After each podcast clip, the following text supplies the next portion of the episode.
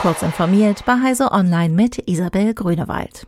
In den vergangenen Tagen haben mehrere Medien berichtet, dass der DB Navigator eingestellt wird und damit Verwirrung bei den Anwenderinnen und Anwendern gestiftet. Die App nutzen Millionen Menschen auf ihren Smartphones für die Fahrplanauskunft und den Ticketkauf. Der aktuelle DB Navigator wird wie gewohnt über ein Update aktualisiert und fortgeführt, sagte eine Sprecherin der Deutschen Bahn gegenüber Heise Online. Verwirrung stiftete offenbar die neue Bahn-App namens NextDB Navigator.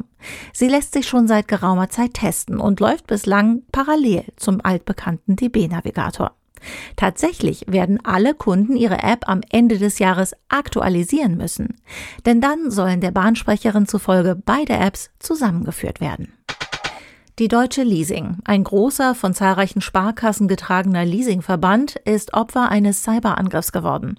Am Samstag hätten die Sicherheitssysteme den Vorfall aufgespürt. Einem Notfallplan folgend hat die IT-Abteilung daraufhin die IT-Systeme abgeschaltet. Auf ihrer Website schreibt die Deutsche Leasing, dass die Mitarbeitenden daher auf einen großen Teil der IT-Systeme und Daten nicht zugreifen könnten. Die E-Mail-Systeme seien ebenfalls von dem Angriff betroffen. Unbekannt sind weitere Ausmaße des Angriffs. Ein Unternehmenssprecher betonte gegenüber Heise Online, dass die IT-Systeme zur Sicherheit heruntergefahren wurden. Auf Reddit formiert sich Widerstand gegen die geplante Preisstruktur für den Zugriff auf die API, die den Betrieb beliebter Drittanwendungen unmöglich machen dürfte. Dutzende Teilbereiche des beliebten Social News Aggregators werden von den Moderatoren und Moderatorinnen am 12. Juni für mindestens 48 Stunden geschlossen. Einige sollen bis zu einer zufriedenstellenden Einigung komplett stillgelegt werden, wurde jetzt angekündigt.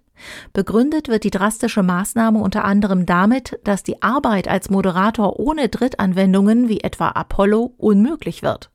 Sollte Reddit nicht auf die Community zugehen, werde man gemeinsam über weitere Maßnahmen beratschlagen.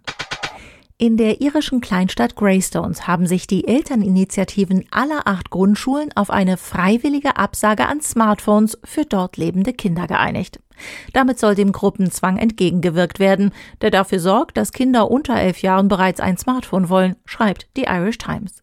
Mit der Einigung wolle man dafür sorgen, dass die Mehrheit der Kinder erst auf den weiterführenden Schulen solche Geräte bekommt. Den Verantwortlichen geht es dabei explizit nicht um eine Absage an Mobiltelefone an sich und sie haben auch nichts gegen die Benutzung unter Aufsicht. Aber sie wollen die Grundschulkinder vor allem vor Social-Media-Apps verschonen. Diese und weitere aktuelle Nachrichten finden Sie ausführlich auf heise.de.